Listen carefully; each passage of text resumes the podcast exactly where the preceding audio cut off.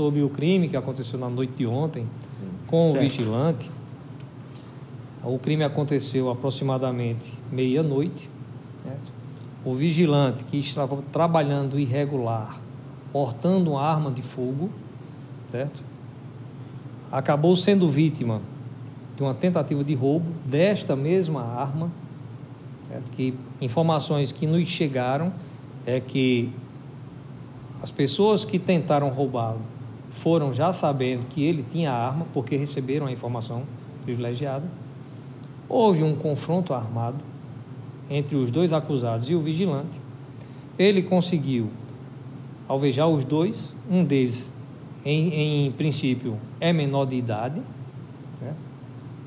Foi alvejado, esse menor de idade foi, foi baleado, vamos dizer assim, para a população entender o que nós queremos dizer.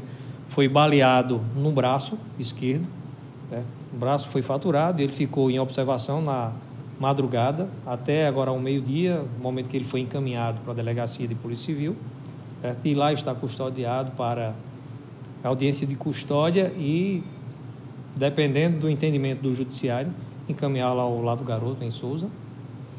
E o segundo acusado foi baleado na região torácica, foi submetido à cirurgia e está também no nosocômio, no Hospital Regional de Cajazeiras, sob custódia policial, aguardando que ele tenha uma melhora no seu quadro clínico, para que possa ser encaminhado também para a Polícia Civil, para que seja feito o procedimento que é o normal. E, infelizmente, o vigilante acabou falecendo em decorrência da gravidade do, Ferimento. do ferimento. Né?